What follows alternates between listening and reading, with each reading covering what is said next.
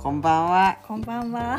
なんか 最近はね、アンカーになってすぐまあ予約ができなくなったので、いつも夜上がってるので、まあ、こんばんはにしましたこ。んばんはです。で、うん、ちょうどですね、さっき地震があったんです。ありましたね。まあ多分知ってると思うんですけど、結構大きな地震でした。最近頻発してるからもう来るね。うん。ということでね、今日の音声配信の内容は、まあなんか最近国語の授業があって、なんか知恵の言葉をやろうみたいな風になってたわけ。知恵の言葉？そうそう。で、自分の好きななんていうの、言葉を発表するみたいなことをするんだけど、僕が好きな言葉はね人生楽しんだもの勝ちっていう言葉で、うーん。やっぱり人生は思いっきり楽しんだ方がいいし満喫って感じだね。まあ結果論で言うと楽しかった方が、まあ、勝ちだよねっていう まんまやん。そうだね、まんまだけどうん。まあこの言葉はどう言い繕ってもそのまんまだだまあまんまだね。うんうん。何にも言うことないんだけど、うん。まあそんな感じの言葉だけどやっぱり人生はてかまあだけど人生楽しむためにはねてか楽しむためにはいろいろとやらなきゃいけないしうん。うんだけどああのやっぱりこういろいろとやったりいろいろとまあいろいろとやったりいろいろとやったり まあいろんなことがあるけどその中でやっぱり楽しめるっていうことをできる人がすごい人でだけどこ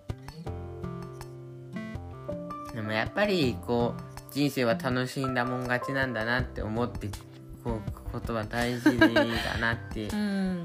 楽しんうん人間多分ね生きている限りは必ずいろんなことが自分が望んでも望まなくても多分今回はすごくコロナでよくわかると思うけど変化は常にあって時代はどんどん変わっていくからうん。常にどんどん変わっていくんだよね。その中でうん。多分楽しんでいけるいくためにはやっぱり少なからずね楽しむための努力は絶対に必要。うん。ででも多分そうは言ってもうん。なんていうのいろんなことがあって山があれば谷もある。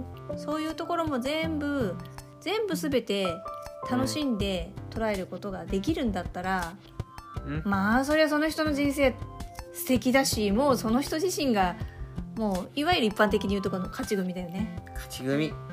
っていうことなんだと思う。ただそそれはやっぱり本人がちゃんと前向きに分かった上で常にそれがプラスになるように努力をし続ける姿勢があるからこその多分楽しめるっていうことなんじゃないかなと最近お母さんは本当に思うのでそういう意味でその人生楽しんだもん勝ちっていう言葉が勇気は好きっていうそもそも小学校6年生で人生まで言えるのはちょっとお母さん的にはすごいかなと思います。お母さんはきっと小学校6年生の時に人生なんていう言葉は多分お母さんの小学生の頃の話によるとなんか学校に隕石直撃しないかなってそうね。学校をサボるためになんか隕石落ちてきたらいいなって思ってたぐらいなので 多分そういうの自分の人生とはどどうやったら楽しめるかあでみたいなも僕ものが思うよ。なんか。なんかうんなんか学校どっかに吹き飛んでくんないかなあやっぱり思うよね、まあ、でも大概の人は一回は考えたことあると思うよ。あの理由はいろいろあるかもしれないけど。うんだけどね。